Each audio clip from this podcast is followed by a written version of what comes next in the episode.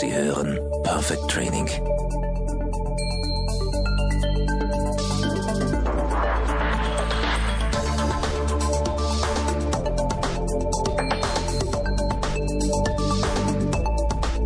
So, es geht ums Delegieren.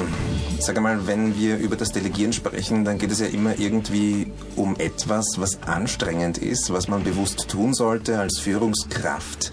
Warum ist Delegation nicht selbstverständlich für Führungskräfte?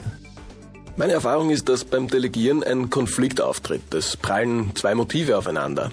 Als Führungskraft ist man oftmals dafür anerkannt, dass man ein Macher ist und der sich mit einer überdurchschnittlichen Arbeitszeit seinem Job verschreibt. Auf der anderen Seite ist es die Anerkennung dafür, eine souveräne Führungskraft zu sein, die strukturiert ihre Aufgaben abgibt und damit auch sich selbst für Wichtigeres freispielt. Hm. Ja, aber geht nicht beides?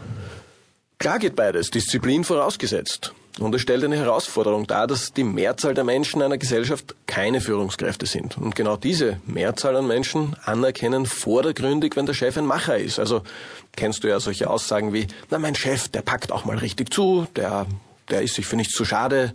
Naja, und somit ist dieses Motiv einfach tendenziell präsenter.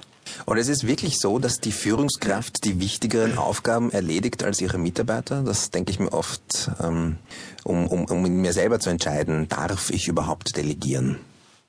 Es gibt keine absolute Wichtigkeit von Aufgaben. Es gibt nur eine relative Wichtigkeit. Also das heißt, es ist im Unternehmen genauso wichtig, dass ein Mitarbeiter an der Telefonhotline die Kundenanfrage be perfekt beantwortet, mhm. wie dass der Geschäftsführer einen Rahmenvertrag mit dem wichtigsten Lieferanten verhandelt.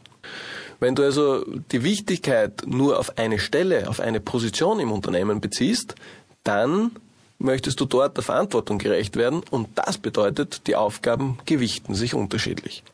Also auf unser Beispiel bezogen heißt das, wenn der Geschäftsführer das Telefon beantwortet, erledigt er eine für seine Position und für seine Verantwortung unwichtige Aufgabe. Oder umgekehrt, für die Position des Mitarbeiters an der Hotline ist das Verhandeln eines Rahmenvertrags eine unwichtige Aufgabe für, für seine Verantwortung. Er darf sie nicht machen. Ja, jetzt werden sicher einige Hörer und Hörerinnen den Kopf schütteln, weil ja der Mitarbeiter oder die Mitarbeiterin an der Hotline die Verhandlungen gar nicht durchführen könnte. Das überfordert sie oder ihn ja, oder? Naja, jene, die jetzt den Kopf schütteln, äh, die vermischen zwei Dinge. Das eine ist nämlich Fähigkeit und Kompetenz und das andere ist die Frage der Verantwortung.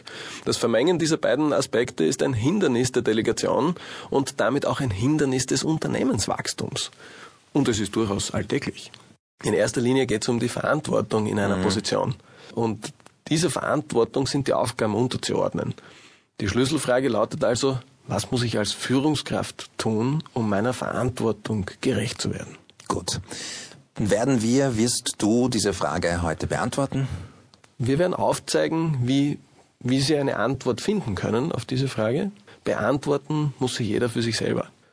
Und genau das, liebe Führungskräfte, das delegieren wir jetzt an Sie.